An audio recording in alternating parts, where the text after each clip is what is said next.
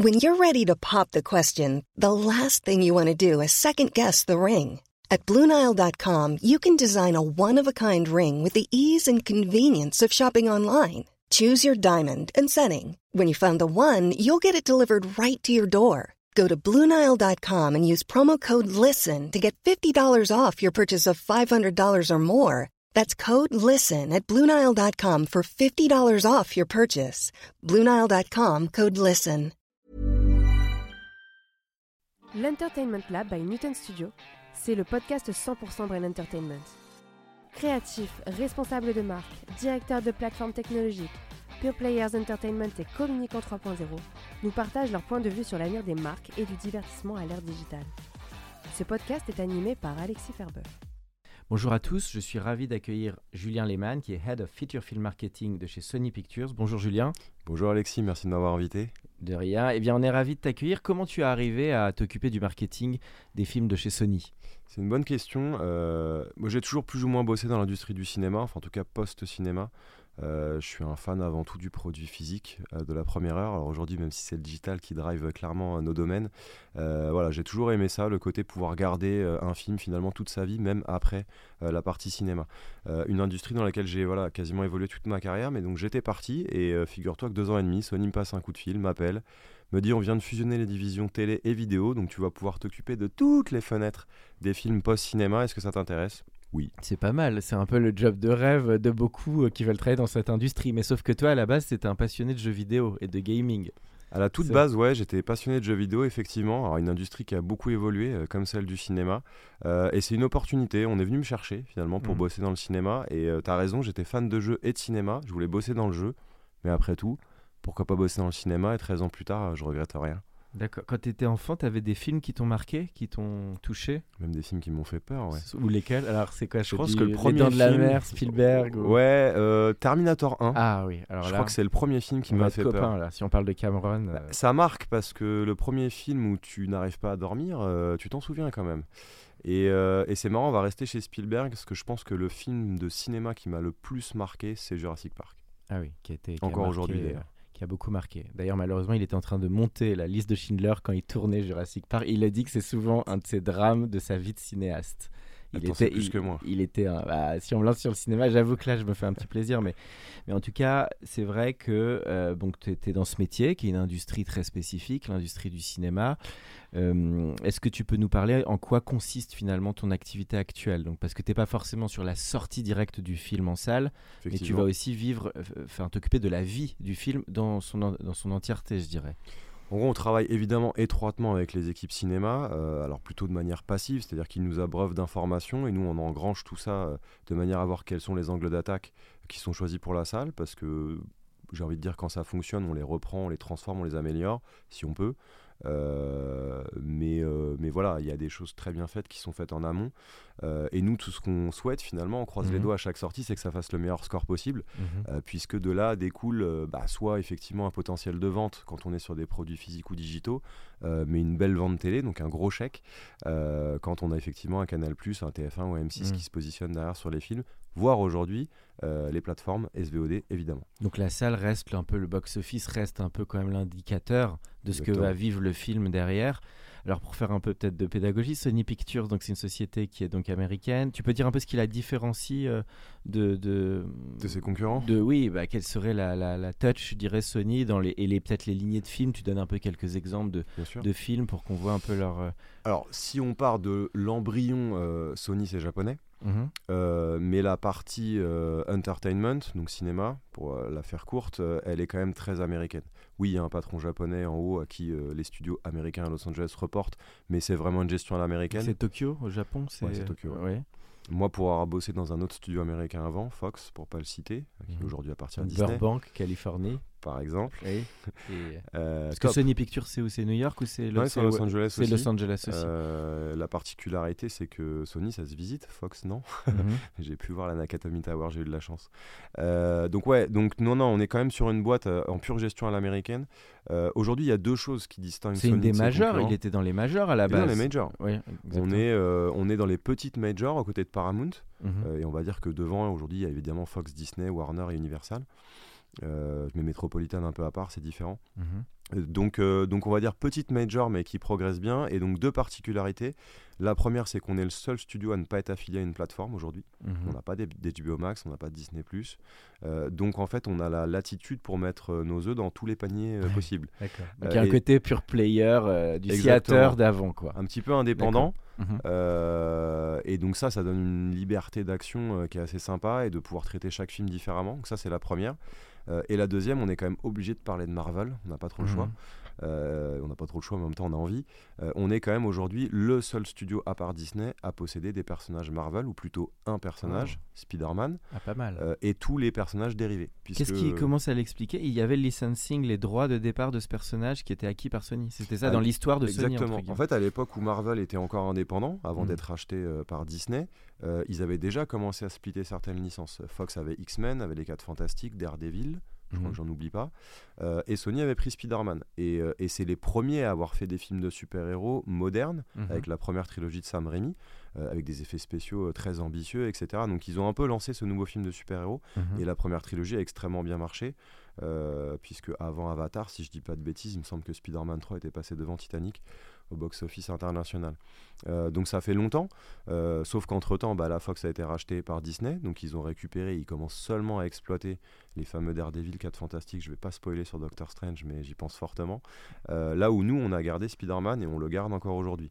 Euh, la différence majeure euh, qu'il y a par rapport à cette époque où, où les, les différents personnages étaient encore dans trois studios, c'est qu'on n'est pas cloisonné. On Mhm. échange énormément avec Disney. Si tu as vu les derniers films, Mhm. tu sais que Spider-Man est dans l'univers du MCU et que le MCU nous prête des personnages également. Donc c'est une relation fait- plutôt saine. Ça fait partie, j'imagine, des dernières franchises qui ont quand même fait beaucoup de revenus pour Sony, les Spider-Man, oui. Bah, en fait, la deuxième euh, saga, donc avec Andrew Garfield, avait été un peu décevante. Alors moi, j'étais pas encore chez Sony, mais en tout cas, c'est c'est la vision qu'on en a de l'extérieur. Euh, L'arrivée de Tom Holland et du MCU a, a tout remis euh, au goût du jour. Et surtout, euh, oui, le dernier est un énorme carton Oui. dans le monde. Je crois qu'on est quatrième plus gros film de tous les temps. Parce que donc c'est un peu la stratégie d'Hollywood d'aller chercher des réalisateurs ultra artistiques pour aller finalement être aux commandes de films de super-héros. C'est plus Et Disney que nous, mais c'est pas faux. Oui. ou même Nolan quand il avait fait Batman ou, euh, Ouais. etc. Ok, donc ça c'est côté euh, et alors Sony si on prend le catalogue, j'imagine donc il y a des grands films qui ont marqué. euh, Peut-être tu peux dire un peu Oui, pour alors l'avantage pour les fans de Sony, cinéma. c'est qu'ils sont jamais très loin parce que Sony a été peut-être un des premiers studios à vraiment aller fouiller dans le grenier, j'ai envie de dire, pour ressortir euh, les franchises qui avaient effectivement très bien marché dans les années 80. Je crois que le meilleur exemple c'est Jumanji. Je pense Mhm. qu'on est tous fans du premier film Robin avec Robin Williams. Williams. Ah, voilà. Robin Williams c'est un tel acteur euh, incroyable. entre le cercle des poètes disparus, Will Hunting et malheureusement il a eu une fin difficile, mais, c'est un acteur qui est quand même euh, exceptionnel quoi, Ouais, qui est passé de, de genre et qui est même dans Hook de Spielberg. Donc il passait du drama à la comédie euh, très fort. Non, non, et c'est- Jumanji à la base c'était quoi? C'était un concept C'était un redis-moi, c'était un jeu ou Alors c'est un jeu de société, mais pour moi il a jamais existé. Ah oui, c'était une c'est un création autonome. ouais. Euh, je me demande s'il n'y a pas un livre quand même euh, lié à ça. Euh, mais déjà pour l'époque, c'était visuellement. alors, je trouve que le film n'a pas trop mal vieilli, mais c'était visuellement assez impressionnant. Et puis encore une fois, le bon cast, effectivement, Robin Williams et même un film où les C'est enfants. Chris Columbus qui l'avait réalisé, il me semble, Absolument. qui avait Ouais, fait Maman j'ai raté l'avion Ouais, avec et Macaulay Culkin. Il a pas fait un Narnia aussi? Oui. Il a fait Harry Potter. Ah oui, bah, donc sûr. Parce que la maman a raté- j'ai raté l'avion, c'est quand même un must de, de, de, de Cinoche, quoi, bah, qui a marqué toutes les générations. À chaque fois qu'on le repasse à Noël, euh, c'est un film qui a jamais, qui a pas vieilli, quoi. Bah, des films avec des enfants où les enfants sont pas énervants, c'est suffisamment rare pour être souligné. non, mais c'est vrai donc, que euh, c'est un scénar de comédie incroyable, quoi. Donc c'est, donc ah ouais, donc je savais pas qu'il y avait. Donc je pense à celui-là parce que c'est vraiment un film voilà, qu'ils ont réussi à dépoussiérer et à remettre au goût du jour en se disant bah voilà, le jeu de société t'es peut-être un peu ringard aujourd'hui, pas forcément d'accord avec Mhm. ça, mais euh, on va en faire un jeu vidéo, on va aller chercher un cast bankable, on va plus se concentrer sur un perso mais sur quatre. Alors Sony aime bien les films où il y a une- un groupe de quatre, hein, ça, Mhm. Zombieland, euh, je les ai plus en tête, Charlie's Angel, euh, tu parlais d'autres franchises euh, qu'on a dépoussiérées, mais donc ouais c'est vraiment ça la force aujourd'hui, on a vraiment d'un côté ce côté super-héros Marvel, Mhm. le côté, on va rechercher nos anciennes franchises et on arrive à les remettre au du- goût du jour et plus ou moins efficacement. On a aussi pas mal de films de genre quand même, puisqu'on a signé les deux derniers Tarantino et on espère. Ah oui, les carrément. doigts, euh, ah, et les le nouveaux là qui vont arriver?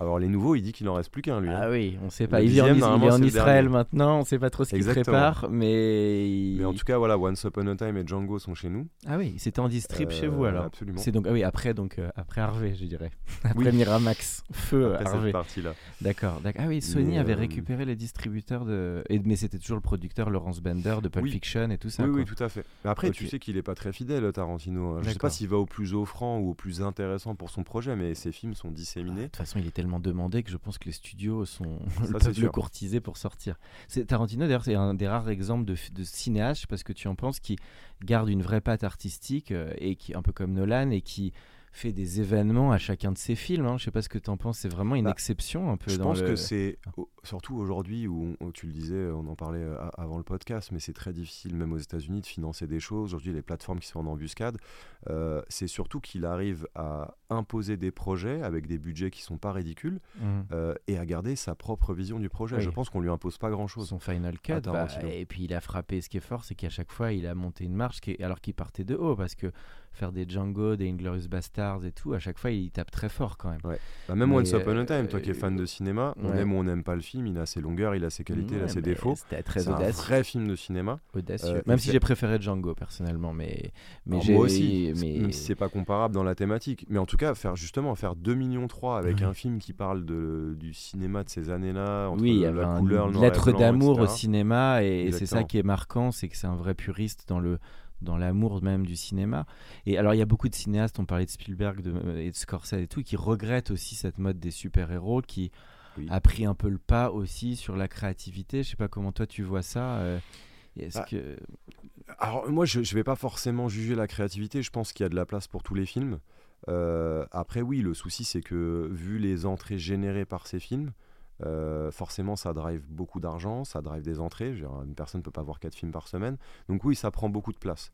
Euh, après, le gagnant, enfin le gagnant, je veux dire, le client, c'est le public. Hmm. Et le, tant que le public répond à l'appel, euh, que la qualité des films se maintient, je dis pas que tous les Ouais. Marvel sont bons, loin de là. En tout cas, ça Mais- place la barre haut au niveau de l'entertainment. Il faut reconnaître que ça, ça- c'est des vrais spectacles et c'est ce qui fait que les gens viennent. Alors, ça pose une question quand même. On va aller sur ton métier du- de la seconde vie, je dirais, des films parce que le- la période, elle est plus la même depuis quelques années. Il y a quand même eu euh, le Covid. Les gens passent en plateforme de plus en plus dans la- le visionnage. Est-ce que euh, quel regard tu portes sur tout ça? Est-ce que aujourd'hui, pour aller au cinéma, il faut être sacrément convaincant quand même en termes de films, d'affiches, je dirais. Ouais. Je sais pas ce que tu en penses. Bah, en fait, ça donne. Enfin, moi, je je suis pas dans les studios, je suis pas scénariste, mais euh, je pense que ça devrait mettre, un- ça aurait dû, si c'est pas déjà le cas, mettre un coup de pied dans la fourmilière et justement euh, se dire. Aujourd'hui, les gens, ils vont plus au cinéma par hasard. T'as raison. C'est Mm. plus forcément le loisir numéro un. Euh, ils ont besoin d'une bonne raison pour y aller. Euh, et aujourd'hui, on, se dit, bah, il suffit de faire un blockbuster, de mettre du budget, de trois castes et ça suffit. Moi, je pense qu'on a un problème de quand même d'histoire à raconter, de scénario, ouais, d'offres tout simplement, qui va, qui va finir par faire mal. Mais ça, c'est plus que les super-héros. Pour moi, c'est beaucoup plus large que ça. Mais c'est vrai. Euh, mais justement, enfin, prenons un peu de recul, réfléchissons et refaisons des films euh, qui, peuvent marquer 50 ans d'histoire. Et aujourd'hui, c'est rare. Enfin, combien de films comme ça t'as par an 1, 2, 3 euh, Donc c'est oui, on, on voit Après, que c'est peut-être plus dur au financement aussi, parce que ce que disaient les Soderbergh et tout, qui sont des grands cinéastes, même à Hollywood, ils disaient que dès qu'ils ont des projets très audacieux, ils sont bloqués, quoi. C'est extrêmement dur et c'est Ouais, souvent les et c'est souvent les plateformes qui, qui, qui, qui, qui font la bonne offre et qui prennent le, le pompon, je dirais, parce que je sais que ça s'est passé avec Roma et Quaron, je crois, Ouais. où, où les distribs voulaient pas y aller. C'est Mais finalement. en même temps, tu l'as vu, Netflix- Romain? Moi, je l'ai pas vu, mais qu'il y avait un si j'ai vu le potentiel début, sale? j'ai vu, j'ai vu le début, mais euh, ce que je pense en tout cas, c'est que les plateformes, il faut leur reconnaître un truc, c'est qu'ils ont réussi à des moments aussi de dénicher des choses et que parfois les studios, bah, c'est même ce qu'avait dit Kevin Spacey pour House of Cards, qui a été refusé Oui. par tous les networks, les télés, et c'est Netflix qui a pris le truc. Euh, quand même, euh, euh, Casa de Papel, il avait été sorti en Espagne, il n'avait pas trop bien marché. C'est quand même eux qui l'ont relancé derrière. Donc ils sont quand même parfois plus réactifs dans les prises de décision Ouais, euh, sur sûr. des projets qui peuvent être plus artistiques ou plus euh, Bah. en prise avec la, la jeunesse. C'est ça qui est peut-être dur avec les studios. C'est dans la, enfin, là je challenge le modèle, mais les studios c'est quand même un modèle un peu plus dans les prises de décision un peu plus descendant. euh, Enfin je sais pas ce que tu en Non, tu as raison. Euh, après, euh, il y a quand même une contrainte que les studios ont et que les plateformes n'ont pas. Euh, un studio aujourd'hui, euh, s'il a, j'en sais rien, je dis un truc au pif, mais il a 10 films par an. Euh, il faut qu'il en ait au moins 4, 5, 6 qui soient rentables, sinon Oui, c'est compliqué. Donc on va dire qu'il a 12 films pour amortir son année. Une plateforme aujourd'hui, euh, Oui. elle a combien? 200 contenus par mois? Donc Oui. s'il y en a 10 qui marchent pas, c'est pas grave. Les autres, eh, il y a quand même. Alors aussi parce qu'ils ont du cash, etc. Ils peuvent acheter, Ah, plus de pas choses. les mêmes moyens. Et ils ont t'imagines, plusieurs dizaines de milliards Ah euh, oui. pour acheter des contenus. Euh, Ils, ont un pourcentage plaisir, les mecs. d'échec qui est plus large que celui des studios. Euh, mais maintenant, alors moi je mettrais les séries télé à part parce que pour moi le modèle série télé sur ces plateformes c'est top. Mm. Sur les films aujourd'hui, si je, je fais, je schématise, hein, Mm. mais soit tu te retrouves avec des films quand même quali mais plutôt spé, soit la qualité elle est quand même pas top. Il y a beaucoup de films que tu vois sur les Mm. plateformes, même un Ah, Disney+, moi, je que tu te dis avec toi. hein, moi, ça, je- ça a rien à faire en salle. Ah bah moi je trouve il y a beaucoup c'est le problème des plateformes c'est que pour tomber sur tombes de temps en temps sur une pépite mais tu, tu, tu galères quand même à chercher beaucoup de choses Ouais. Et c'est pas un euh, problème d'argent. et Tu vois, le, euh, le- le- non. le- le truc de. Alors, je l'ai pas vu, mais le truc de un peu à la James Bond avec The Rock ou euh, même le film d'action avec euh, Chris Pratt, là, c'est Ouais. pas. Et parfois, euh, tu retrouves des bons films à la télé qui n'étaient pas en catalogue de plateforme et tu es content de les revoir. Comme j'ai revu Redman il y a pas longtemps, qui était peut-être pas sur les plateformes. Et donc, c'est- il y a ça aussi c'est qu'il y a des très bons films d'avant aussi euh, bah, qui sont disponibles sur d'autres euh, d'autres devices. Donc, euh, le, le- le catalogue, c'est aussi dans ton scope ou tu es Ouais. uniquement en non, film non, frais, suis à toi Ah, T'as tous les catalogues aussi. Tant que ça continue de, de vivre et d'être demandé, oui. oui. Ça reste le gros d'un modèle économique d'un studio, les catalogues, ou c'est plutôt les films frais restent Non, un petit sur le film, on est quand même pas mal drivé par la nouveauté. D'accord. Euh, sur les séries télé, il y a quand même pas mal de rediffusions, donc le catalogue pèse quand même pas mal. Euh, mais non, on va dire que passer, allez, sauf sur un film vraiment indémodable, euh, on parlait de, de, de Jumanji, oui, le premier, on arrivera toujours à le vendre, mais les montants, plus t'es loin, plus ils sont faibles. Donc, euh, donc non, non, on est quand même dans un marché de nouveautés. Alors pour les auditeurs connaissent moins, parce que c'est vrai qu'on parle là de cinéma, mais les gens connaissent peut-être moins l'économie. C'est vrai que la distribution est extrêmement risquée, même si c'est un studio, tu l'as dit, on, ils sortent 10 films par an. Euh, il y en a, comme tu dis, parfois 3-4 qui cartonnent. euh, parfois, il y en a... enfin, c'est quand même un business extrêmement risqué. On prend des... Il y a des gros investissements. Et euh, donc voilà, il faut en être conscient parce qu'ils jouent, euh, enfin c'est, Ah non, ils jouent, c'est jouent clair. très gros sur chaque titre Sony en fait, sur 5 à 10 films par an. À part sur des valeurs sûres, on parlait de Marvel, etc., t'as un film sur trois qui est rentable au cinéma. D'accord, 1 sur 3 Ouais, à peu vraiment. Et il faut dire qu'en France, euh, il y en a très peu qui font plus d'un million d'entrées par exemple. Oui. C'est euh, donc c'est il y a, il y a 200 200 à 300 films par an je crois et il y en a et en- qui- ceux qui dépassent le million ou les 3 millions d'entrées se comptent sur les doigts de la main quoi. compliqué, euh, et, et on en revient à ta question première, qui est de dire aujourd'hui, il faut donner envie d'aller au cinéma. Moi, je suis allé voir Maigret avec Ah euh, Gérard. Depardieu. Ah J'ai- de Patrice j'ai Lecomte. trouvé on ça sympa. inter- interviewé ouais. Maintenant, je l'aurais vu à la télé, ça m'aurait pas posé problème. Pourtant. Dieu sait que je suis fan du content, grand écran. Patrice. Il nous écoute. Euh, mais j'ai beaucoup aimé. Mais tu vois, ça, c'est pas un Oui, grand C'est succès. pas, spi- c'est pas Je- c'est je Batman juste que- Begins ou Spider-Man. Oui, qu'est-ce qui justifie bah, Moi, je suis un peu. alors, même moi, je suis un fan de cinéma et je trouve que c'est dur. Ça devient dur un peu pour ce que tu dis c'est qu'il faut des titres qui te donnent vraiment envie. Euh, moi, c'est vrai que. bah, moi, j'en reviens toujours. Je cite 1917 que j'avais vu juste avant le Covid, mais ça m'avait marqué parce que euh, j'avais trouvé qu'il y avait une vraie expérience. euh, euh, voilà, pourtant, j'y allais forcément, pas forcément convaincu, mais j'avais été bluffé parce qu'il y avait une vraie expérience euh, de cinéma. euh, c'est voilà après c'est un peu mystérieux pourquoi on va voir un film aussi parfois bon il y a le bouche oreille il y a mais c'est vrai qu'il faut quand même une offre il faut ouais. quand même une offre et puis après je pense que le l'autre problème c'est que maintenant les gens il y a une espèce de frein qui s'est peut-être installé avec le Covid où les gens ils ont quand même tout à demeure avec le- les plateformes Mm.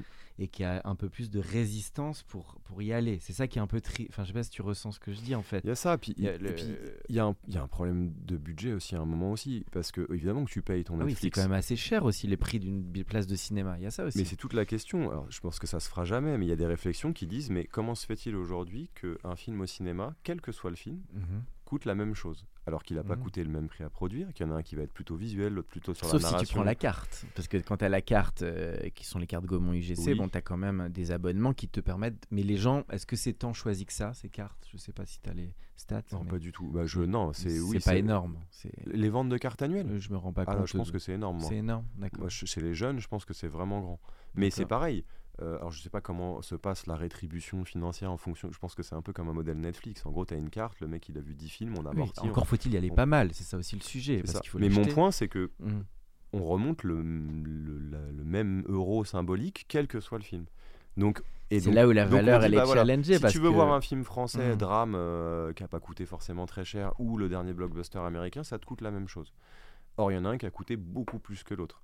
Euh, et bah, et bah donc. On devrait indexer les places sur le budget. Non, euh, il le- faudrait pas parce que tu tues tous les Oui. films euh, indépendants ou français. Oui, mais il y a peut-être un nouveau modèle économique à inventer sur le cinéma. C'est vrai qu'on est resté un peu au modèle des du ticket, entre guillemets, Oui. qui devient de plus en plus cher. hein. Parfois, il y a des, complexes où on passe à 15, 20 euros. Ouais, je Il y a- confirme. il y a Les par- technologies. Aujourd'hui, pour attirer les jeunes, ils te mettent de la 4DX, euh, du ScreenX, tous ces trucs-là. Là. D'ailleurs, l'expérience, ça- elle s'est quand même bien améliorée au niveau du son. Il y a parfois, c'est Oui. très impressionnant, je trouve, le- en termes de Dolby, ça peut être marquant, quoi. Non, c'est sûr. Mais ça reste des budgets importants quand on est jeune, d'aller mettre des 15, 20 euros sur des, des tickets. euh, quand on sait que les, voilà, je vais pas les citer, les N, euh, nanana, sont à moins de 10, 15 euros, avec des accès euh, à beaucoup, beaucoup d'offres. Maintenant, c'est quand même une expérience différente, quand même. Il faut reconnaître, quand il y a un bon film en salle, euh, ça, c'est très compliqué de l'avoir devant son poste de télévision, quoi. Et puis, il faut pas. Alors, encore une fois, on n'a pas de statistiques, c'est très subjectif ce que je veux dire, mais on a quand même l'impression que le jeune public, et donc bah, le Mm. public d'aujourd'hui, mais surtout de demain, euh, il n'est pas du tout dans l'aspect collection, revisionnabilité. euh, il consomme. Mm. Il consomme, il voit, alors euh, potentiellement il revoit, mais souvent il oublie, il passe à autre chose. Il y a une, il y a une telle offre qu'il peut se permettre, comme le binge-watching, hein, de passer Mhm. d'un truc à l'autre très rapidement. Donc je le disais, euh, il y a urgence à recréer, je pense, des films qui vont marquer dans la durée Mm. parce que c'était déjà vrai quand on avait un public qui aimait revoir des films nostalgiquement. Mais aujourd'hui, quand tu as un public qui lui passe très vite à autre chose, si tu crées des films de moins en moins marquants, à un moment, les deux se rencontrent C'est du zapping, quoi. Il n'y a, pas de- y a pas forcément de- d'effet sur la longueur. Le, non, tr- très intéressant tout ce que, tout ce que tu dis. Et, le, et toi, ça te l'a- tu restes optimiste ou tu penses que ça va quand même être dur pour les salles de cinéma dans les années à Ah, venir je suis pas euh, trop inquiet pour les salles, je suis plutôt inquiet pour, euh, pour les, les- ceux qui, qui, qui fournissent le contenu. D'accord. Euh, moi, je pense qu'il va y avoir une vraie accélération entre euh, l'américain d'un côté et le français de l'autre. Mhm, Euh, on le dit, hein, on sait que le cinéma en France majoritairement vit grâce au CNC. mhm. Euh, ils n'ont pas des fonds illimités. Euh, Il y a quand même de plus en plus d'apporteurs de, contenu. Tu le disais, il y a 200 à 300 films par an. Ça- à court terme, en tout cas, ça n'a pas tendance à, à devoir baisser. Sauf que ça va être de plus en plus difficile de faire sa place en salle. On le voit, alors, on parlera tout Mm. à l'heure, je crois, de la chronologie des médias, mais on est toujours sur 4 mois de, de films en salle, d'exclusivité. Quel film reste 4 mois en salle aujourd'hui? Il n'y en a pas beaucoup. Très peu, même un Spider-Man ne reste pas 4 mois en salle. Donc, euh, donc c'est bien la preuve qu'on a du Oui, mal à, caler- à caser tous ces films. C'est sûr que quand on met au regard l'énergie qu'il faut faire un film et qu'entre guillemets la disparition c'est comme un peu du carrefour et le produit il est tout de suite changé, c'est là où il y a un problème. C'est qu'il y, a- il y a beaucoup beaucoup de trucs qui sortent et puis bah c'est comme tu dis du zapping et les films qui tiennent sur la longueur il y en a très peu quoi. Il y a que ceux qui cartonnent ou qui marchent. Ouais. Et là il faut un plan média euh, et enfin faut toutes les étoiles alignées je dirais. Euh, parfait. Le... Alors ce modèle intégré des studios, c'est un peu les origines d'Hollywood. hein. On- Il y a les talents, il y a la prod, la distribution, tout est intégré. Et ça a encore une actualité, ça, aujourd'hui? Euh, c'est une bonne question. Euh, alors, le- côté talent, euh, aujourd'hui, on voit que c'est quand même difficile de les garder. hein. Euh, Oui. je vais pas citer certains de nos. L'exclu devient difficile. L'exclu devient très compliqué. Euh, c'est compliqué. Alors après, il y a, voilà, il y a quelques talents où effectivement les studios se battent pour les garder. Et quand même il y a un film un peu moins fort, bah tant pis, ils le finance, etc. Mais ouais, aujourd'hui, c'est compliqué. Euh, tu vois, chez Sony, est-ce que je pourrais te citer Je disais Tarantino, mais il n'est pas acquis à notre cause. Ok, on a les deux derniers films, mais on n'a pas forcément le prochain. Là, si je dois citer un talent qu'on a plus ou moins sécurisé et qui nous le rend bien, c'est Tom Holland aujourd'hui. Parce Ok. que euh, on passe d'un Spider-Man où il a explosé comme jamais, et je pense qu'on a tous été bluffés, et on s'y attendait pas du tout. Euh, et du coup, on enchaîne derrière Uncharted, qui a un énorme carton également, particulièrement en France. hein. On est le deuxième pays, euh, Ça fait combien d'entrées, ça? 2 millions 5. Ouais, quand même. On visait moins de deux fois ça. Donc après, le film est loin d'être mauvais. Pour une adaptation de jeu vidéo, en plus, c'est rare. Donc, euh, donc on est content, mais euh, à ce point-là, on est très content. Euh, donc il y a un effet Tom Holland, c'est sûr. Mais on n'a pas, voilà, on n'a pas tant de réalisateurs que ça. Hmm. On aime bien effectivement faire éclore des pépites, mais on n'a pas un Nolan, par exemple. Tu vois, Mm. Denis Villeneuve, qui a fait deux Oui. films chez nous. Incendie qui était magique et Prisoners, euh, j'adore ce Alors, c'est réalisateur. deux qui sont pas chez nous. Mais euh, moi, je pensais à Premier Contact et Blade Runner 2049, D'accord. Oui. pour le coup. Euh, bah, il est parti faire Dune, et je le comprends. mais, euh, mais voilà, ça, je sais que c'est un réalisateur qu'on est, qu'on espère séduire Ah pour oui, d'autres projets. Ah, réalisateur. Beaucoup, beaucoup ce qu'il fait. Il est dans les top 5 réels, je trouve, mondiaux, quoi, avec Nolan, C'est voilà, ce que je veux dire, c'est le, fi- le futur Nolan. euh, euh, de ce niveau-là. il est jeune, donc tu te dis qu'il y a encore un potentiel. euh, Ouais. Euh, assez incroyable. Donc non, non, il y a entre la difficulté de financer les projets, les risques, euh, les, différentes sollicitations, aujourd'hui c'est difficile de, structurer ça. Mais en préambule, tu me demandais un peu les particularités de Sony, et je mmh. repense à ça comme tu me parles mmh. d'intégration. On a aussi la force d'être un groupe. Oui, voilà. C'est-à-dire qu'aujourd'hui, Sony, ça fait des caméras, ça fait des télés, ça fait la PlayStation, euh, qui est quand même un objet multimédia. et d'ailleurs, c'est drôle, mais on était quand même sur l'ancienne génération de consoles. Si on prend les dernières sorties, où tu avais quand même une Xbox qui avait un lecteur Blu-ray 4K. Euh, et qui donc devenait le lecteur Blu-ray 4K le plus abordable du marché. La PlayStation 4, même Pro, n'avait pas de lecteur Blu-ray 4K. Là, sur les deux dernières générations, ça y est, la PS5, 1 sur son modèle en tout cas standard, un lecteur Blu-ray 4K. Donc, euh, donc tout ça se répond en fait. Hmm. Donc, euh, donc peut-être pas d'intégration sur la hmm. partie purement cinéma.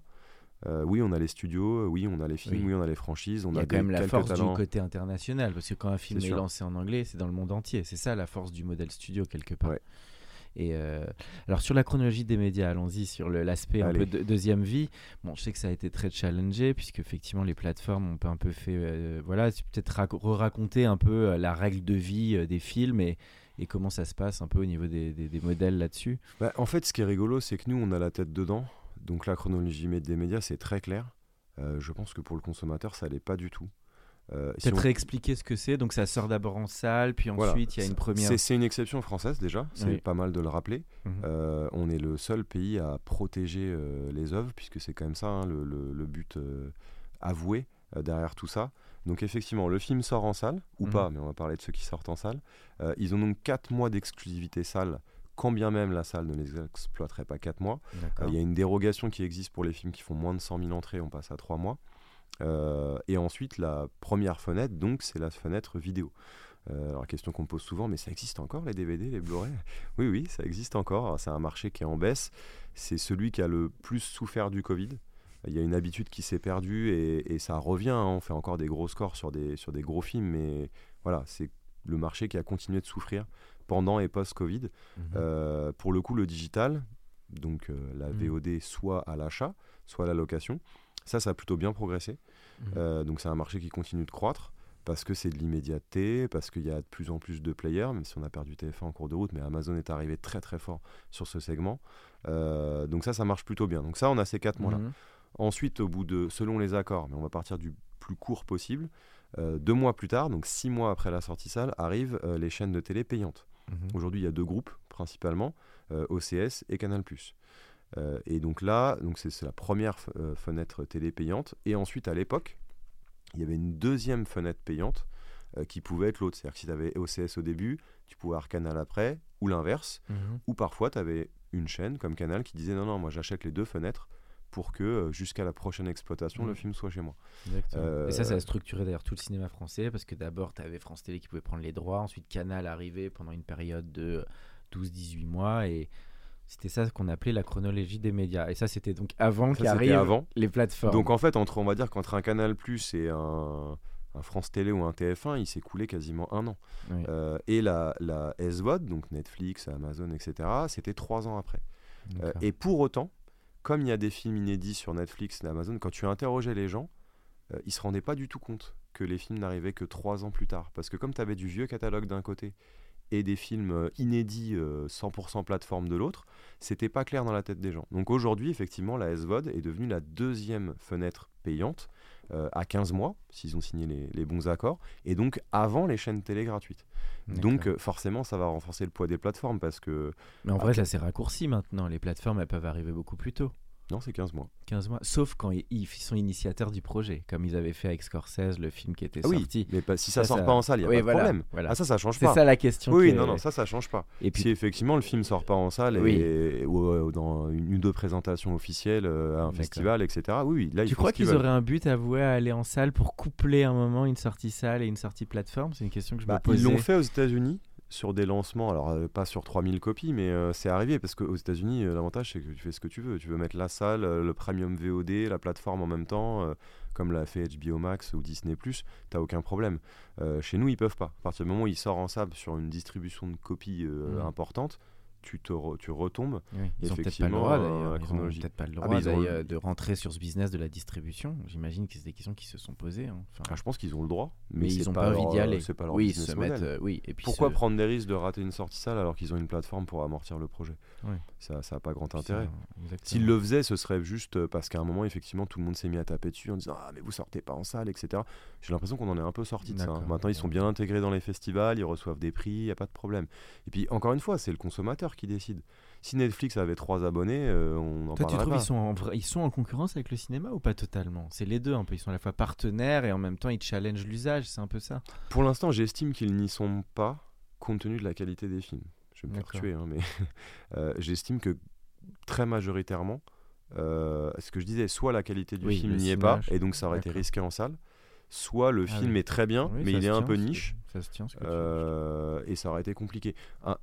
Il y en a peut-être un oui, où ça des marchés complémentaires en fait, c'est ça que tu dis, ce sont des marchés complémentaires. Tu. Selon euh, le mood dans lequel tu es, euh, l'importance que tu accordes aux deux prochaines heures que tu vas vivre. Euh, un où j'aurais bien aimé voir la différence, c'est Irishman. Tu parlais de Scorsese tout à l'heure. Parce que lui, il devait sortir en salle en vrai, il aurait pu sortir en salle avec De Niro et tout ça. Et, puis, pourquoi le distribuait pas allé finalement et... bah, Il demandait, je crois qu'il voulait 100 millions pour le faire, et c'était une question d'argent. Après, à qui ils l'ont proposé? Parce que moi j'ai l'impression qu'aujourd'hui les Scorsese ils sont quand même beaucoup trustés par Metropolitan. Euh, je pense qu'ils ont eu beaucoup de mal avec le film Silence. Euh, donc est-ce que c'était trop compliqué? Je sais pas. D'accord. Euh, après, est-ce qu'on peut se dire que c'est pas le meilleur Scorsese? Je crois que oui. T'as bien aimé? J'ai bien aimé, mais moi, comme j'adore les premiers Scorsese, les, les Taxi Driver et les Raging Bull, pour moi, même si Scorsese c'est un très grand, je trouve que ces premiers ont un charme alors quand après il y a DiCaprio qui est arrivé, mais moi pour moi, euh, tu prends les Taxi Driver et les Raging Bull et tout, c'est ses meilleurs films pour moi. Alors c'est marrant que tu les compares, tu le compares à ces deux-là et pas plutôt à Casino et les Affranchis. Ah non, Casino, ah non, c'est du, ah non, du très lourd. Ah non, je les mets dans le même lot. Non, mais ce que je veux dire, c'est qu'il répond plus à ces films-là. Il y a Irishman quand même. Ça reste un film de gangster. Je trouve que Irishman, il a, il a refait les affranchis en fait. J'ai beaucoup aimé Irishman, mais je trouve qu'il a. Moi, j'aime tellement les affranchis je trouve que je revois les scènes avec De Niro, Pecci, et je trouve qu'à un moment, quand le metteur en scène, un peu, il s'auto-singe, enfin, je trouve qu'il était. Enfin, les affranchis, c'est les affranchis, quoi. et, je trouve qu'il a un peu refait les affranchis. Et donc, moi, c'est pour ça que que j'ai un peu moins aimé, hein, mais, euh, mais, après, je voilà, Scorsese. Disons qu'il apporte, c'est un bon film, mais il apporte pas forcément quelque chose à de novateur. Euh, oui, et puis le Taxi Driver, il a amené quelque chose. Je veux dire, c'est un film qui a marqué. Alors après, on peut dire c'est surévalué, c'est adoré. On peut dire que c'est un film Sony surtout. Euh, c'était Sony en plus. ah bah voilà, mais bon, c'était un film qui a mis une claque et qui était quand même les débuts de Niro et qui était un film qui était coup de poing quoi, et qui était même formellement et qui a amené quelque chose. Bon, Casino, c'est un film que je trouve incroyable quoi. Qui est... Et puis bon, De Niro, moi je trouve ça un acteur tellement magique. Mais bah, c'est une des questions qu'on pose souvent dans le cinéma. Alors tu sais, il y a toujours cette dualité, euh, j'en sais rien, moi, les, les, trois frères, la cité de la peur, machin. Et souvent, on pose, moi, je sais pas, dans des dîners à la con euh, cinéma, bah, on dit souvent, tu préfères Casino ou les affranchis? C'est souvent une question qui revient. Moi, je dirais Taxi Driver ou Raging Bull. Non, mais je blague, mais, euh, mais ce que je veux dire, c'est que moi, Raging Bull, je trouve qu'il est sous-évalué. Je trouve que c'est un des meilleurs films en noir et blanc et après, bon, il faut aimer aller se replonger dans des anciens films. Il y a des gens, ils vont préférer. Maintenant, c'est vrai qu'en termes d'entertainment pur, oui, Casino et Les Affranchis, c'était c'est des grands. De toute façon, bon, c'est un très grand réalisateur. Et puis, il a quand même réussi sur la longueur à, à tenir la corde, ce qui est quand même jusqu'à un âge quand même. Euh, je sais pas, il a plus d'une 80 années. Moi, j'avais vu sa masterclass justement. J'avais eu la chance d'aller au Festival de Cannes il y a plus de 15 ans. Il avait fait une masterclass incroyable où il avait commenté tous les films. Euh, euh, de Sunset Boulevard de Billy Wilder, Audrey Byrne. Euh, et il avait fait le voyage au cœur du cinéma italien et américain. Je sais pas si tu as vu ça. Non, pas du tout. alors là, si tu es fan de cinéma, mais alors là, c'est du très pointu. C'est un peu à la Tarantino. Tu te prends, en fait, il te commande tous ses meilleurs films. Ok. Et euh, c'est incroyable la, culture du mal il connaît tout en fait. Ah, il connaît tu dis il a traversé euh, enfin il est vraiment il a connu ah, plein de cinémas différents. quoi. C'est un moment donné c'est comme Tarantino ces mecs ils ont tout vu quoi. Ils sont ils vivent euh, donc c'est c'est impressionnant quoi la, culture euh, non non c'est un très grand très grand cinéaste et puis, bah, je sais plus quoi en parler du coup. Non, tu me demandais si Netflix, enfin, où les, la SVOD était un concurrent de la salle, et je disais que pour moi, pas vraiment. Oui, ça mais aujourd'hui, en plus, avec le Covid, ça a été un peu différent. Aujourd'hui, comme tu l'as dit, Irishman devait sortir en salle. Moi, je pense qu'aujourd'hui, ce qui, ce qui, maintenant que tout ça va se stabiliser, en tout cas, on espère, euh, je pense qu'il faut penser des films pour leur destination finale. Et pas se dire, tiens, hmm. on a fait ce film-là. Et d'ailleurs, la réflexion chez Sony, c'est celle-là. Hein. C'est de se dire, euh, réfléchissons tout de suite à la destination du film. Mhm. Alors que Disney, j'ai cru comprendre en- en- entre les lignes qu'ils avaient un discours un peu différent. C'est fais ton film, nous on verra bien quel est le meilleur endroit pour l'exploiter. Mhm. Euh, moi, non, je, je pense qu'il faut vraiment euh, penser destination finale, sans parler du film, euh, dès le début. C'est-à-dire D'accord. se dire, ce film-là, il est fait pour la salle, on va le construire pour la salle, c'est comme ça. Celui-là, c'est un peu différent. Voilà, Mm. certains disaient, peut-être qu'il faut... Je sais plus qui a dit ça récemment, il disait peut-être qu'il faut deux versions. Mhm. Une version ça arrive court cinéma ça. T'as raison. pour ça. la salle et une version plus longue, plus approfondie pour que la plateforme ait derrière un vrai truc à raconter. Il y a un vrai sujet sur les longueurs aussi au cinéma. hein. C'était Capra qui disait qu'il fallait toujours aller un peu plus vite sur le rythme. Et je pense Et que maintenant, les rythmes, on, est, on regarde tellement de trucs bien que les rythmes, ça devient vachement important. Et de s'ennuyer dans un film, c'est quand même un peu relou. Mais quoi. J'ai j'ai envie de dire, euh, tu vois, là aujourd'hui, on se disait justement, parfois on sacrifie un peu la- le, le fond à la forme. Euh, parce qu'on met des effets spéciaux, etc., du cast, et puis derrière on verra. Euh, euh, je suis entièrement d'accord avec ça. Pour moi, le premier critère d'appréciation d'un film aujourd'hui, avant tout, c'est l'ennui Hmm. ou le plaisir. Oui, et, cas. et, ça, et on en revient au point que tu évoquais. les films sont tous, en tout cas les films américains, extrêmement longs. Je veux dire, aujourd'hui, entre 2h30 et 3h, ça choque personne. Ouais, T'as l'impression que tout le monde s'en plaint. Tu même un bon film, tu ressors en disant c'est bien, hein, mais il y a 20-30 minutes de trop. Bon, parfois, tu ressors et tu te dis sur un film de 3 heures, tu te dis il y a 2 heures de trop. Là, c'est un vrai problème. Mhm. Mais, et pour autant, on continue de faire des films très longs. Et, et j'arrive pas, je suis pas suffisamment dans les hautes sphères, je discute pas avec suffisamment de gens au niveau des studios pour comprendre, parce que ça embête tout le monde. Mhm. Aujourd'hui, l'ennemi, c'est le temps. C'est que les gens, ils ont une journée de 24 heures. Ça, ça, c'est ça un fait. va. Alors, ouais, je sais pas les, toutes les raisons, mais je pense que ça a beaucoup à- trait à comment le film est fabriqué et que, on, comme tu disais, les Tom Holland, aujourd'hui, on relaisse encore peut-être des final cuts à pas mal de réalisateurs et les producteurs sont moins en, en front. C'est vrai que, bon, alors, on Mm. va pas reparler de Weinstein, mais, euh, mais c'est vrai qu'il était connu, lui, euh, avant, avant ses, ses phrases, que je dirais, mais il était connu pour euh, couper beaucoup les films et de, de à part avec Tarantino justement faire ce que tu dis c'est-à-dire d'imposer des montages qui étaient beaucoup plus vendables en fait et je pense que peut-être qu'il manque aujourd'hui des prods un peu indépendants qui vont avoir la, la possibilité de bah, de penser le comme tu dis le format Euh, Peut-être. sur, euh, sur le marketing on arrive dans la dernière partie du podcast sur la partie digitale et aussi brand entertainment est-ce que toi tu aujourd'hui trouves qu'il y a des nouvelles manières de sortir les films en termes de lancement, de bah, les réseaux sociaux évidemment qui changent, les lives, en quoi tu, dans quoi tu crois dans des nouvelles manières d'émerger aussi pour communiquer autour des sorties de films? Parce que ça reste finalement un peu, pas toujours la même chose, mais il y a toujours la bande-annonce, il y a, Oui. ça, ça- le marketing autour des films, il n'a pas non plus été énormément révolutionné. Je sais pas ce que tu en penses. En fait, euh, alors encore une fois, euh, je, je pense que euh, ce qui nous fait changer euh, les méthodes ou qui doit nous les faire changer si on n'est pas encore au point, euh, c'est effectivement le, le public jeune, donc le public d'aujourd'hui et de demain, hein, ce que je disais tout à l'heure. Euh, mais on le voit quand même. Moi, quand j'ai commencé à bosser dans cette industrie, on était euh, effectivement plus traditionnel. Alors déjà, le cinéma n'avait pas accès à la télé, hein, comme c'est le cas aujourd'hui, même si tout le monde n'en fait pas. Mais tu avais vraiment le média traditionnel d'un côté et tout ce qui était relations presse publique de l'autre. Et on disait l'un ne va pas sans l'autre. Mhm. Si tu as un gros plan média mais que tu n'as pas euh, la promo à côté, etc., ça va être compliqué de fonctionner. Et l'inverse est vrai aussi. tu n'as pas forcément le budget pour faire les deux. Aujourd'hui, il y a, il y a quand même un, un troisième bloc qui s'est greffé à ça, Mhm. donc on va dire hors traditionnel, qui est quand même tout ce qui est réseaux sociaux et influence. Mhm. Euh, les blogueurs, les influenceurs, euh, Mhm. les sites internet, euh, les réseaux sociaux et compagnie. Tu trouves ça, ça booste vraiment les scores et les sorties ou c'est plus un Je peu la si cerise sur le gâteau? Ouais, en tout cas, c'est que si tu le fais pas, c'est Oui. compliqué.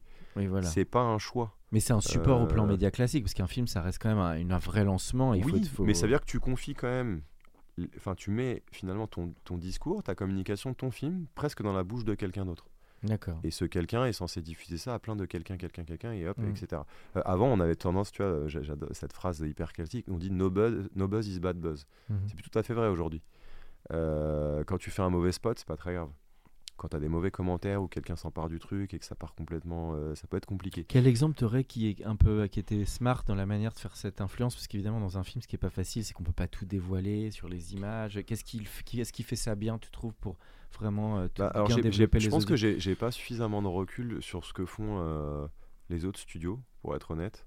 Euh, donc c'est pas pour prêcher pour ma paroisse, mais, mais je trouve que Sony bo- bosse beaucoup avec McFly et Carlito.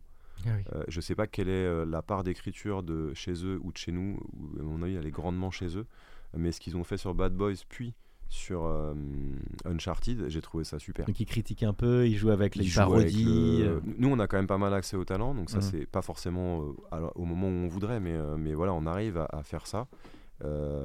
Et je trouve qu'il part dans des délires il y a une espèce de.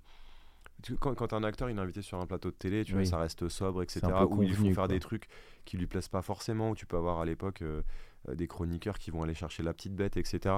Là, c'est très bienveillant, assez original et Mhm. tu te marres. Et en fait, tu te dis, allez, pendant 5 minutes, là, l'acteur, il Oui. était lui-même. C'est plus entertainment, quoi. C'est un peu Exactement. plus divertissant. Donc moi je trouve que ça c'est bien fait. Parce que tu vois, Uncharted, je- franchement, je suis pas très influence. Euh, ça m'intéressait pas du tout euh, la vidéo. Mhm. On m'a dit mais regarde là quand même parce qu'ils ont fait un truc à partir de rien et c'est marrant. Et donc oui les mecs jouent à pic pirate euh, et se donnent des gages. C'est quand même tout con, ça coûte zéro. L'idée elle est, elle est hyper basique, mais pour autant ça fonctionne. Autant parce que lui joue le jeu et qu'il s'amuse, autant il y a des moments super gênants qui rendent le truc d'autant plus fort. D'accord. Et puis ce qui est pas mal, Euh, c'est que ça va toucher aussi des publics qui n'iraient pas forcément au cinéma, donc ça élargit un peu. hein. Exactement. Parce que je crois que la moyenne en France, je sais pas si c'est toujours ça, c'est 40 ans en France la moyenne. Alors qu'aux C'est plus de 30 États-Unis, en tout cas. et aux États-Unis c'est 25-30. C'est plus jeune. Je Mais crois. je pense que ça s'est quand même pas mal rajeuni. Alors, ou alors c'est que chez Sony. Mais nous, là, tous les films qu'on a sortis post-Covid, quasiment, t'as une cible majoritaire qui a moins de 25 ans. D'accord, oui, mais côté Sony, parce que vous êtes plus proche des US. Mais je crois qu'en France, On en moyenne, on vérifiera. Il me semble que oui, c'est un peu plus mais parce âgé. que, encore une fois, 40, t'as as un pléthore de films français qui s'adressent pas tous, Puis le public, mais à un public hein. plus âgé. Ouais, le public est plus âgé. Alors, tout, on arrive dans les toutes dernières questions. Alors, c'est plus dans tes goûts. euh, en termes de ciné, euh, bah, on a parlé un peu ciné, séries, musique, gaming, euh, bah, les goûts en tant que spectateur ou éditeur qui t'ont marqué. Ça peut être des œuvres. Ah, ah, je croyais que tu me demandais ce que j'aimais au global. ça peut être que- artiste, non, mais ça peut être un musicien, ça peut être un très très bon film qui t'a marqué, une série, euh, euh, un jeu vidéo euh, qui t'a. Voilà, les choses qui t'ont vraiment marqué dans ta vie. Alors, euh, ah, dans ma vie complète, Oui. même pas récemment. Oui, oui, non, en plus, des trucs, oui, des trucs qui t'ont vraiment. des chocs un peu. Comme des. Je crois que côté cinéma, tu peux quand même pas passer à côté de Star Wars, pour D'accord. ma part. Ah oui. S'il y a bien. Lequel, je, en l'occurrence Alors plutôt la, on va dire la toute première trilogie, mais je déteste pas la deuxième, contrairement à certains. Euh, surtout quand tu vois euh, Oui, ça a été. ce, qui, ce qui se fait aujourd'hui, je trouve quand même que, et j'aurais adoré que notre ami euh, Georges Lucas euh, poursuive l'œuvre. Mhm. Alors ça, je dis pas qu'il aurait fait mieux, mais j'aurais tendance à dire que si, il aurait fait, il aurait fait mieux. Mais, mais je Mais trouve que Disney ça, fait une bonne pérennité, tu trouves, de la franchise? Bah pas sur tout, mais tu vois par exemple sur les côtés séries télé, alors j'y aurais pas cru, mais tu vois Ma- Mandalorian, je suis pas le seul, j'ai trouvé ça super. D'accord. Je trouve que tu as un côté un peu à l'ancienne euh, où finalement il se passe pas des tonnes de choses, mais ça fonctionne, l'univers, l'ambiance, le- les personnages, etc. Euh, mais ouais, ça c'est un truc qui m'a vraiment marqué. Je crois qu'on avait tous envie d'être Chevalier Jedi quand on était petit. Euh, et puis surtout, c'est une franchise qui a grandi avec nous. Euh, moi, j'étais pas né hein, quand le premier est sorti. Mhm. Euh, pour autant, j'ai connu tôt et euh, ouais, c'est- c'est c'est vraiment, je pense, c'est la saga qui m'a le, le plus marqué. Ça, Mhm. c'est évident. Euh, et j'ai eu la chance d'être chez Fox quand Avatar est sorti. Donc c'est peut-être la deuxième claque sur. Ah, moi, je suis très SF. J'aime beaucoup la science-fiction. Grand public ou minimaliste. hein. Euh, les films avec 2-3 bouts de budget. Gattaca chez nous, par Mhm. exemple, je trouve ça top. Ou Ah, Moon, c'est- Moon avec Sam Rockwell, tu vois, qui est un direct ou vidéo en France. C'est Mhm. le genre de trucs qui me font vraiment bien délirer. Euh, donc on va dire SF. Mais voilà, Star Wars. mais j'en parle parce que Avatar 2 sort cette année. et Ça fait longtemps qu'on l'attend. Donc Mhm. j'ai envie d'y croire. Euh, côté jeux vidéo. euh, pff, ouais, rien de spécial. Je passe de l'un à l'autre. Moi, je suis très action-aventure. The Witcher, je pense. Tu vois, D'accord. c'est devenu une série télé entre temps, mais je pense que ça, c'est un jeu qui m'a mis de manière assez récente. C'est plus compliqué de, de creuser dans le jeu vidéo parce que ça a tellement évolué. Euh, euh, Il y a un mo- moins gros gap entre Jurassic Park et Jurassic World, même s'il y a un gros gap euh, qu'entre Mario et j'en sais rien, moi, Uncharted par exemple. Et en Mais, euh, musique, peut-être en musique? Musique, je suis assez éclectique. mais alors, c'est marrant, mais j'écoute peu de nouveautés finalement. J'ai l'impression que le meilleur est derrière nous. D'accord. Euh, et du coup, c'est ça qui est génial parce que c'est un tel vivier. T'as pas dit ça pour le cinéma, mais on pourrait. Il y a le challenge. Il y a beaucoup de grands films dans les années 70, par exemple. C'est sûr que le meilleur est derrière nous aussi. Ah, tu euh, penses quand même sur le Ah, cinéma Oui. Ah oui, je pense. Ah, c'est dur ça à entendre, mais bon. Mais oui, mais, peu- mais, mais, mais parce qu'on est déjà des vieux cons, entre guillemets. Ouais. Non, mais c'est que tu vois, on n'a pas les mêmes attentes, euh, on n'est pas structuré pareil. On a... En tout cas, c'était des industries plus naissantes et peut-être qu'il y avait plus de liberté dans la manière de créer, en tout cas. Quand on prend les Coppola, c'est- les 70s, les parrains. Exactement. Est-ce que c'est nous qui sommes devenus plus exigeants? Est-ce que les films étaient meilleurs avant? Non, Franchement, c'est le marché aussi qui est devenu beaucoup plus mature aussi. hein. Je pense Mm. que c'est c'est ça aussi. hein. Quand Spielberg il démarrait, euh, il allait se balader à Universal Studios, on le laissait rentrer. Ce qu'il raconte hein, au début. il rentrait comme ça, c'est comme ça Ouais. qu'il a fait ses premiers films. C'est devenu autre chose, c'est devenu une vraie industrie, euh, avec, comme on l'a dit, beaucoup plus d'offres, de choses. Donc euh, c'était peut-être moins ce métier un peu d'artisan qu'il y avait à un moment. Bah, Aujourd'hui, tu euh, retiens plus la franchise ou le cast Voilà. que le réalisateur. Tu vois, quel réalisateur Aujourd'hui, on, ci- on citait tout à l'heure Nolan, Villeneuve, Oui, etc. des exceptions, tous ces Mais voilà, réalisateurs. t'en un sors petit peu. peut-être 5 Voilà, où, où t'es sûr. C'est-à-dire que tu vas y aller parce que c'est lui. Euh, alors qu'il y a encore 10 ou 15 ou 20 ans, t'avais peut-être une vingtaine de mecs comme ça. Il y avait une prime à l'artistique et à l'audace et peut-être un peu, oui, un peu plus euh, dé- développé. Mais euh, Donc, euh, pas mais je trouve qu'en musique, c'est vraiment, c'est d'autant plus vrai. Oui. Euh, enfin, c'est même pas. Non, je suis même pas en train de critiquer. Je dis, je devrais pas dire que le meilleur est derrière nous, mais je me dis que c'est tellement vaste et que c'est et tu peux pas tout connaître. Les, tu peux pas faire séries télé, jeux vidéo, films, tout connaître. Mais justement, je, je découvre encore plein de choses dans le passé, tu vois, musicalement, qui Mm. font que je me plais à y creuser, à découvrir des Les trucs de fou. Quand même pas. Mais euh, je suis pas un fan des Beatles. Je vais être le seul du- au monde Ah oui. à essayer de me mettre accroché, Ok. mais j'y arrive pas. Ouais. Ok, t'es plus Rolling Stones que Beatles. Ouais, Comme on dit, à ou- opposer les- les grandes ou, chalets- les euh, grandes ou Pink Floyd si tu veux, mais Ah oui, Pink Floyd, c'est pas mal. je suis pas très. Non, mais après, moi j'aime tout. J'aime le rap, j'aime le rock, j'aime l'électro. Mhm. euh, c'est assez, assez large. Mais, euh, mais j'aime bien. Bien les œuvres un peu trapues. Tu trouves aussi qu'il y a un peu trop de zapping en ce moment et du coup ça manque peut-être de créateurs ou d'œuvres bah, qui ont creusé un peu leur sillon, hein, comme Kubrick ou tu parlais de science-fiction, en 2001 l'Odyssée de l'espace ou, ou des films comme ça.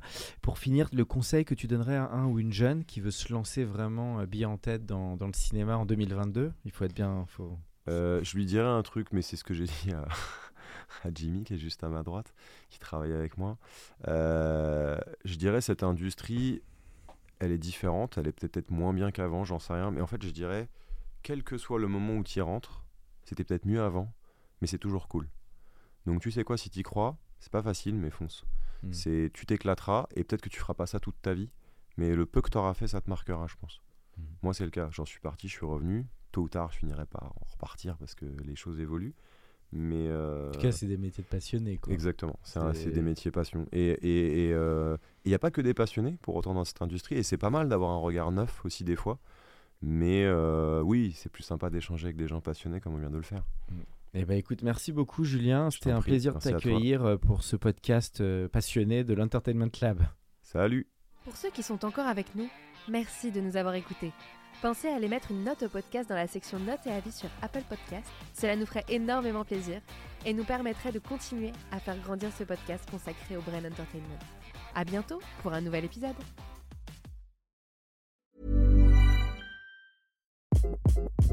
Hi, this is Craig Robinson from Ways to Win, and support for this podcast comes from Invesco QQQ, the official ETF of the NCAA. Invesco QQQ is proud to sponsor this episode, and even prouder to provide access to innovation for the last 25 years. Basketball has had innovations over the years too. We're seeing the game played in new ways every day. Learn more at Invesco.com slash QQQ. Let's rethink possibility. Invesco Distributors, Inc.